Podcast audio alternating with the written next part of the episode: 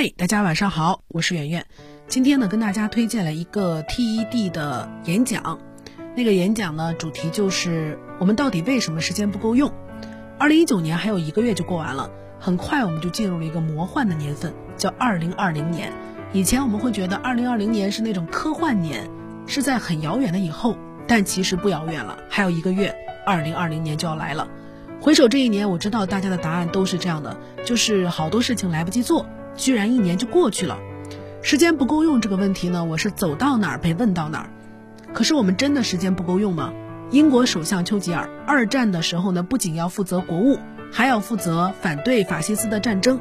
即便这样，他还能够抽出时间去每天写作，还可以去打纸牌娱乐。他在一生当中一共写了二十六部共四十五卷专著，甚至还获得过一次诺贝尔文学奖。咱们没有丘吉尔吗？美国每年都要组织一次华尔街运动会，在这儿你能看到平时身价百万的、千万的华尔街精英们，他们没有一个是大腹便便、体重超标的，所以即便工作再忙碌，他们也可以去抽出时间来锻炼自己。可是我们呢？我们总说时间不够用，别说去写个书，就连每天看会儿书的时间都没有。可是咱们来算个账。一周七天，每天二十四小时，一共是一百六十八小时。工作日的法定工作时间是八小时，一共五天是四十小时。睡眠时间每天八小时，吃饭、洗漱、上厕所按每天三小时算，这是七十七小时。所以抛去这些，如果你不加班的话啊，你每周自由支配的时间大概是五十个小时左右。这五十个小时可以打一百五十三把王者荣耀，可以刷三千多条抖音。如果全部拿来读书的话，每天至少可以读七小时的书。你说你每天加班三小时，那你也可以每天读四个小时。可是二零一九年，我们既没有健身，也没有读书，所以时间都去哪儿了？TED 的这个演讲当中呢，讲了这样一个故事。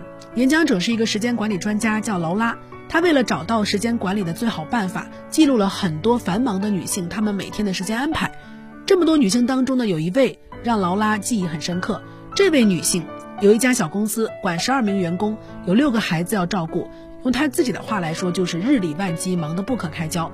所以，对于劳拉的采访，他一直都在推拒。他说自己太忙了。但是被拒绝之后的劳拉发现，这个人所谓的忙，不是说他真的去忙工作了，只是因为那天天气特别好，他想去散步，所以就拒绝了采访。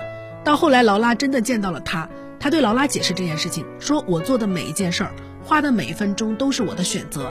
可能在那个时间段，对于这个女性来说，散步就是比接受采访更重要。她说：“我没时间，通常意味着说这事儿不重要，而不是我真的没有时间。”所以这就是这位女士拒绝的理由。我觉得她真的很理性，也很酷啊。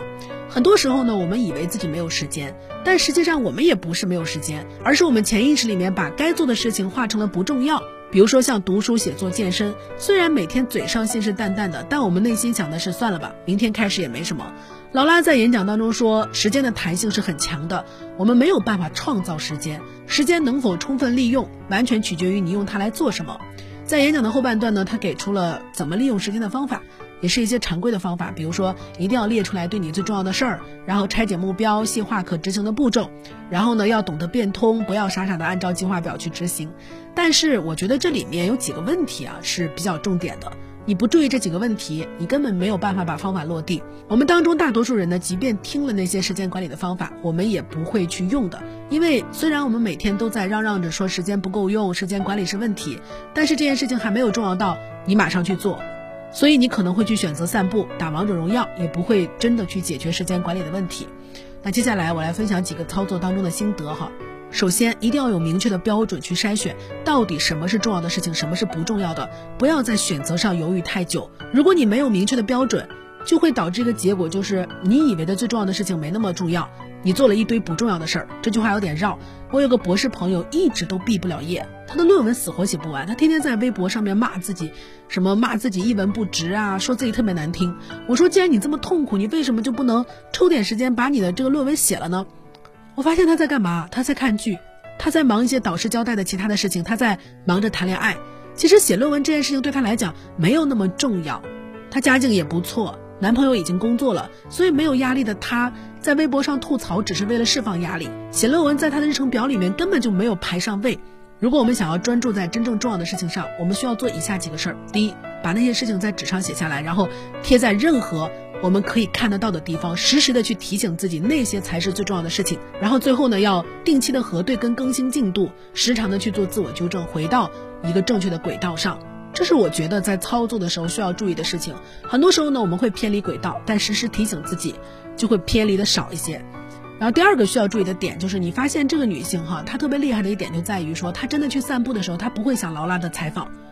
就有些人是这样的，我拒绝了一件事儿，然后我做另外一件事儿。当我做另外一件事儿的时候呢，我想着这件事儿，我做的那件事情不见得是最重要的，但我想的那件事情也不见得是最重要的。就做着这个想着那个，拒绝了的那些事情，也会形成生活的压力，就会觉得自己怎么这么忙啊，这么多事情向我涌来呀。